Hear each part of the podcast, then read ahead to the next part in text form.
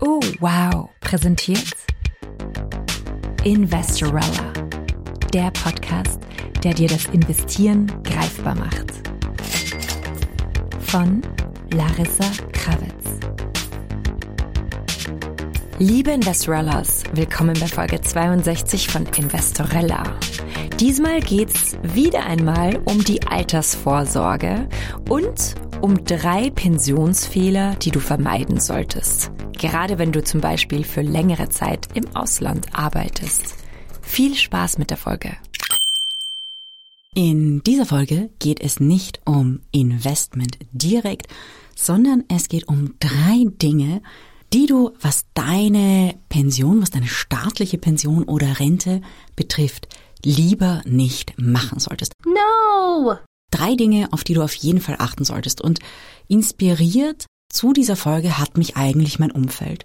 Denn das sind drei Verhaltensweisen oder drei Lebensentwürfe, die in den Fällen, die mir bekannt sind, dazu geführt haben, dass die betroffenen Menschen wirklich sehr geringe staatliche Pensionen haben. Und es sind aber auch drei Dinge, über die so gut wie nie öffentlich gesprochen wird. Immer wenn das Thema Pensionen bzw. Renten öffentlich diskutiert wird, medial diskutiert wird, wird nicht über diese drei Sachverhalte gesprochen.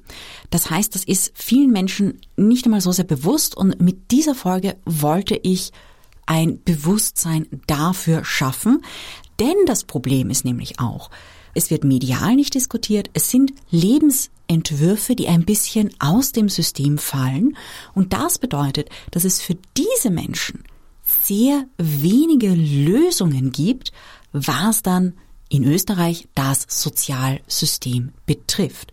Und wenn man im Leben nicht auf diese Dinge achtet, dann kann das wirklich sehr schmerzhaft enden, Ouch. dass man im Alter eben wirklich dasteht mit nur einer sehr, sehr geringen Pension beziehungsweise Rente und dann eigentlich nichts mehr dagegen tun kann. Wenn man sich dieser potenziellen Fehler und Fallstrecke aber bewusst ist, dann kann man sie entweder bewusst vermeiden oder, weil es ja Lebensstilentscheidungen sind, kann man da viel bewusster vorsorgen. Lasst uns in das erste eintauchen. Die Welt ist groß, die Welt ist spannend, viele von uns wollen die Welt sehen. Und die Welt ist mittlerweile sehr liberal, man kann sehr viel durch die Welt reisen, man kann in anderen Ländern arbeiten, einige Zeit lang in anderen Ländern verbringen und das machen auch mehr und mehr Menschen, mehr und mehr junge Menschen.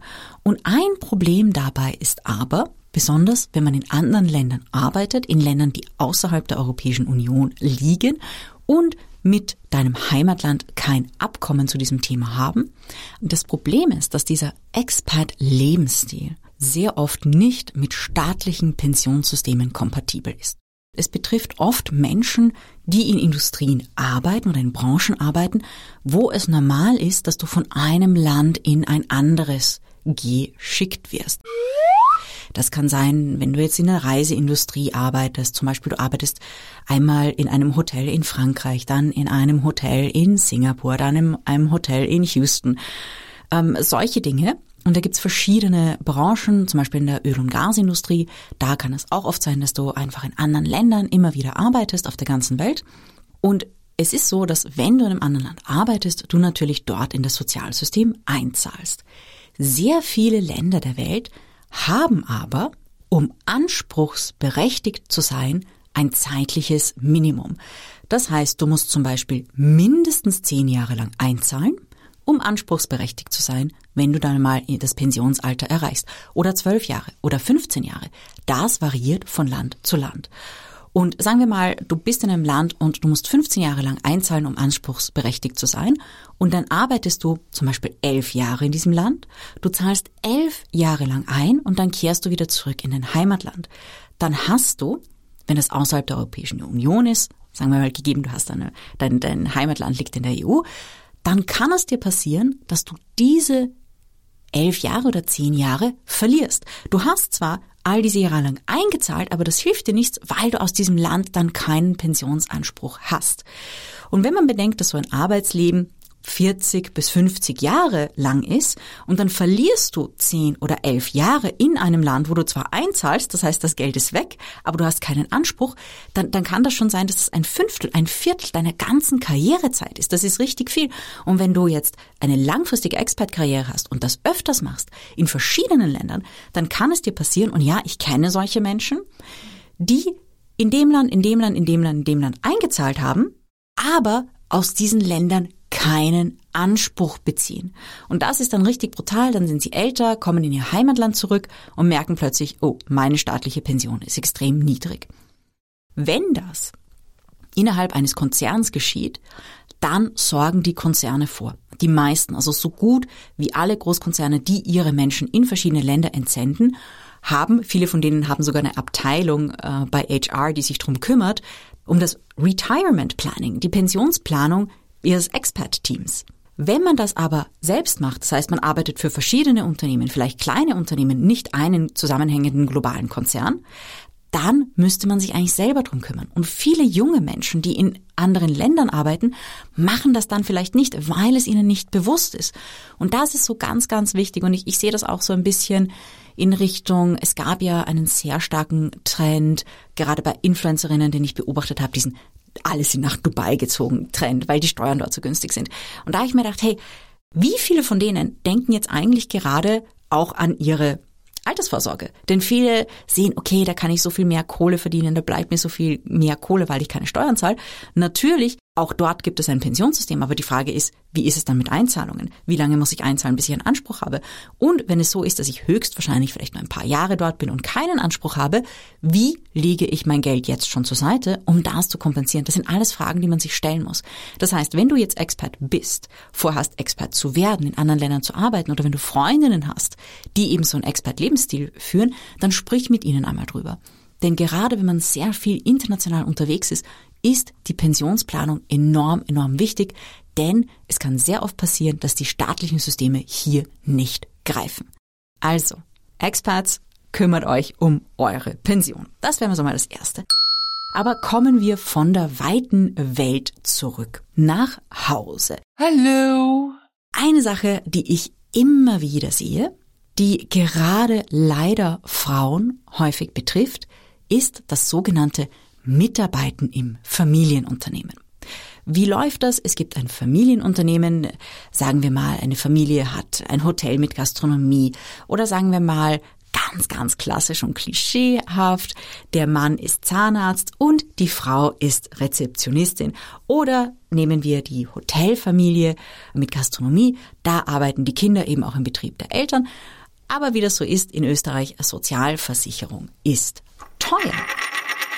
Ähm, da kann es zum Beispiel so sein, dass eben die Familienmitglieder ähm, sehr gering angemeldet sind, zum Beispiel wenn es die Ehefrau ist oder die Kinder, ähm, weil die dann einfach auch das, das Geld von den, von den Eltern bekommen. Ganz, ganz klassisch. Vielleicht nehmen wir den Zahnarzt und seine Ehefrau, ganz klischeehaft, oder nein, machen wir es anders, ja? Nehmen wir ein echtes Beispiel, das ich kenne. Nehmen wir ein lesbisches Pärchen, die Ärztin und die Buchhändlerin. Das ist ein Pärchen, wo sich das Einkommen wirklich um das Zehnfache unterscheidet. Sagen wir mal, gut, die arbeitet nicht im Familienunternehmen mit, aber sagen wir mal, die Ärztin macht ihre Privatpraxis und die Buchhändlerin gibt den Buchladen auf und wird dort Rezeptionistin ist nur für wenige Stunden angemeldet, denn sie profitiert ja von dem Einkommen der Ärztin. Die Ärztin zahlt alle Urlaube, die zahlt das Haus, die Wohnung. Wenn äh, die Buchhändlerin äh, irgendwelche Dinge haben möchte, dann bezahlt die Ärztin das. Das heißt, die Buchhändlerin hat ein, ein kleines eigenes Gehalt, weil ja von der Partnerin alles bezahlt wurde, damit wir hier nicht so klischeehaft unterwegs sind. Also dieses typische Beschäftigtsein im Familienunternehmen. Wenn es dann zur Trennung kommt, dann rächt sich das bei der Pension natürlich massiv. Wenn man als Frau beim Partner, bei der Partnerin oder lange im Familienunternehmen der Eltern mitgearbeitet hat, aber selbst nur für ein relativ kleineres Gehalt oder für wenige Stunden angemeldet war. Ganz klar, wenn man im eigenen Unternehmen arbeitet, keine Unternehmerin zählt irgendwie die Stunden, die sie arbeitet. Also das hätte ich jetzt noch nie mitbekommen. Und das ist dann natürlich schwierig, denn oft läuft dann die Kompensation auch zum Beispiel darüber, dass man im Haus der Eltern äh, wohnt, lange, wenn man dort mitarbeitet oder eben im Haus der Partnerin, des Partners. Und das kann dann richtig, richtig schwierig sein, wenn man die eigene Pension nicht vorplant, wenn man nicht ans Alter denkt, wenn man nicht dran denkt, okay, was ist, wenn wir uns einmal trennen und ich war immer nur zum Beispiel Teilzeit angemeldet mit einem sehr ähm, geringen Gehalt, weil eben die Lohnnebenkosten so hoch sind. Das ist auch eine Falle, das habe ich immer wieder erlebt und das Tragische an diesen Fällen ist, dass, sagen wir mal, die, die, die Frauen von Partnern oder Partnerinnen, die sehr gut verdienen, wo sie quasi im Unternehmen mitarbeiten, dass im Falle der Trennung, die nicht nur dastehen und eine kleine staatliche Pension haben, sondern die Lebensumstände ändern sich rapide.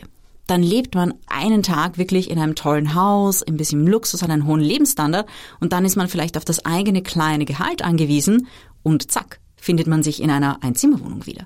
Das sind äh, reale Geschichten. Das sind nicht Dinge, bei denen man sagt, ah nein, aber das passiert ja nicht. Und das ist aber auch etwas, ein Umstand, über den medial so gut wie nie gesprochen wird. Das Thema Arbeit im Familienunternehmen, im Unternehmen des Partners, der Partnerin als Altersarmutsrisiko, das ist einfach in der öffentlichen Wahrnehmung noch nicht so präsent. Und deswegen wollte ich dir das hier präsentieren. Falls das bei dir der Fall ist oder falls du jemanden kennst, die in einer solchen Situation ist, dann, dann weise sie vielleicht mal drauf hin. Denn es ist wesentlich leichter, die Altersvorsorgeplanung oder das zusätzliche Investment zu machen, während man in der, mit der Person, für die man arbeitet, noch in einer Beziehung ist. Nach einer Trennung gestaltet sich das tendenziell schwierig. Und da wären wir auch schon bei dem dritten Fehler. Und das ist das langfristige Kleinunternehmertum, die langfristige kleine Selbstständigkeit. Für diejenigen von euch, denen das nicht bekannt ist, es gibt die sogenannte Kleinunternehmerregelung und die ist eigentlich für Menschen gedacht, die nebenbei ein kleines Unternehmen führen. Und da ist man steuerpflichtig, aber nicht voll sozialversicherungspflichtig. Das heißt, man hat sein kleines Unternehmen, darf ein paar hundert Euro im Monat an Gewinn machen oder auf ein paar tausend Euro auf Jahressicht, aber muss keine Sozialversicherung entrichten, beziehungsweise keine volle Sozialversicherung, wenn man nicht ein gewisses Niveau überschreitet. Und solche Fälle gibt es auch immer wieder. Manchmal, wenn Menschen zum Beispiel in einer abbezahlten Immobilie leben, also die Hypothek schon abbezahlt ist, oder im ländlichen Bereich vielleicht äh, das, das Haus von den Eltern oder Großeltern übernommen haben. Das heißt, da ist keine Hypothek oder Mietzahlung. Oft ist das auch in einer Kombination mit einem Partner oder einer Partnerin, die sehr gut verdient. Und dann sagt man, okay, ich habe hier einfach mein, mein kleines Unternehmen, das betreibe ich nebenbei, da zahle ich nicht viel Steuer, da muss ich kaum Sozialversicherung entrichten oder eigentlich gar nicht, Unfallversicherung muss ich trotzdem entrichten. Aber äh, viele vergessen dann dabei, dass dadurch auch nicht in die Pensionsversicherung eingezahlt wird. Und dann hat man eigentlich einfach dieses kleine Nebeneinkommen, das ist bequem, das bessert das Familieneinkommen auf. Man hat selbst äh, fast so wie das eigene Taschengeld ist es manchmal, wenn es sich nur um ein paar hundert Euro im Monat handelt. Und das kann richtig schwierig werden. Manchmal ist es auch so, das muss ich auch sagen, das ähm, habe ich immer wieder gesehen, auch in gewissen Branchen von Menschen, die vielleicht ähm, einmal mit jemandem zusammen waren, der sehr, sehr wohlhabend war und einfach das kleine Unternehmen betrieben haben oder zum Beispiel sehr lange bei den Eltern gewohnt haben, ihr kleines Unternehmen über Jahre hinweg betrieben haben. Und wenn du das einmal so zehn Jahre lang machst, und wie gesagt, wir haben es ja schon gesagt, so ein Arbeitsleben sind 40 bis 50 Jahre. Wenn du das mal zehn Jahre lang machst, das und auch wenn du später normal sozialversicherungspflichtig arbeitest, das nimmt dann schon so einen richtigen Brocken aus deiner staatlichen Pension raus. Das ist auch etwas, das man bedenken muss. Und etwas, das man auch bedenken muss, ist ein bisschen ein Graubereich-Thema, was ich auch gesehen habe in gewissen Branchen, in denen ähm, zum Beispiel sehr, sehr klein, Kleinunternehmertum manchmal auch vertreten ist. Es gibt gewisse Branchen, da wird im Normalfall sehr oft mit Bargeld bezahlt. Und da kann es natürlich auch sein, dass man in Versuchung gerät, um eben Sozialversicherungskosten zu vermeiden, nicht unbedingt alles genau abrechnet. Und wenn man das über Jahre hinweg macht, auch wenn es in dem Moment vielleicht bequem sein mag, ist das etwas, das sich langfristig bei der Altersvorsorge auswirkt. Ganz, ganz, ganz klar. Also, Expert sein, mitarbeiten im Unternehmen von jemand anderen, aber auch selbst einfach im, im Kleinunternehmen langfristig zu sein, das sind drei Dinge, die sich wirklich sehr, sehr stark negativ auf die staatliche Altersvorsorge auswirken können. Wenn ihr in solchen Situationen seid oder Menschen kennt, die das in der Form machen, dann sprecht mit ihnen drüber. Das wäre ganz, ganz wichtig.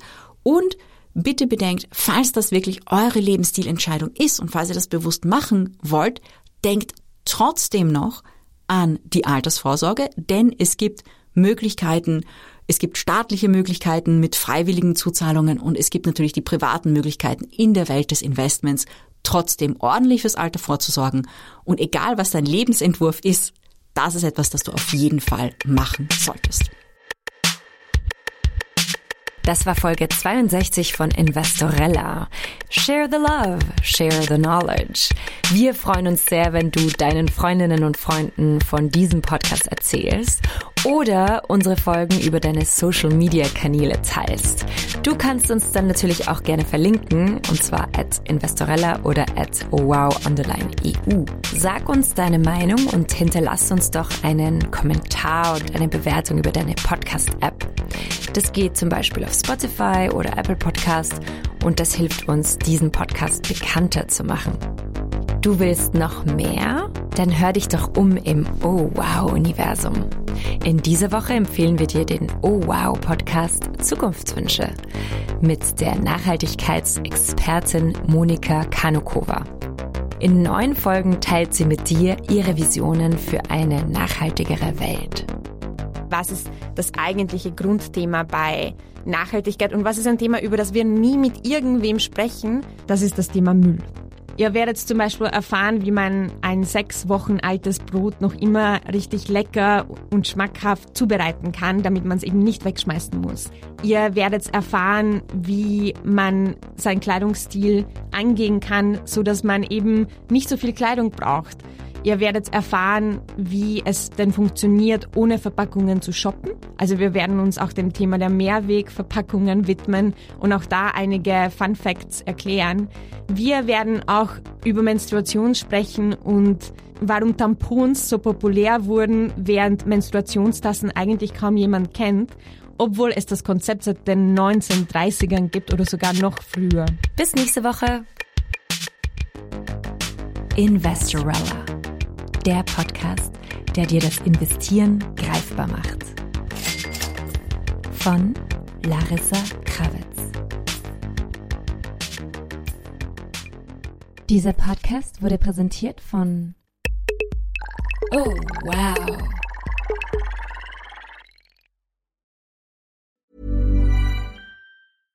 How would you like to look five years younger? In a clinical study, people that had volume added with Juvederm Voluma XC in the cheeks perceived themselves as looking five years younger at six months after treatment. Look younger, feel like you. Add volume for lift and contour in the cheeks with Juvederm Voluma XC. Reverse signs of aging by adding volume to smooth laugh lines with Juvederm Volure XC. For important safety information and to find a licensed specialist, visit juvederm.com. That's J U V E D E R M.com. Not for people with severe allergic reactions, allergies to lidocaine, or the proteins used in Juvederm. Common side effects include injection site redness, swelling, pain, tenderness, firmness, lumps, bumps, bruising, discoloration, or itching. There's a risk of unintentional injection into a blood vessel, which can cause vision abnormalities, blindness, stroke, temporary scabs, or scarring. Talk to a licensed specialist to find out if it's right for you.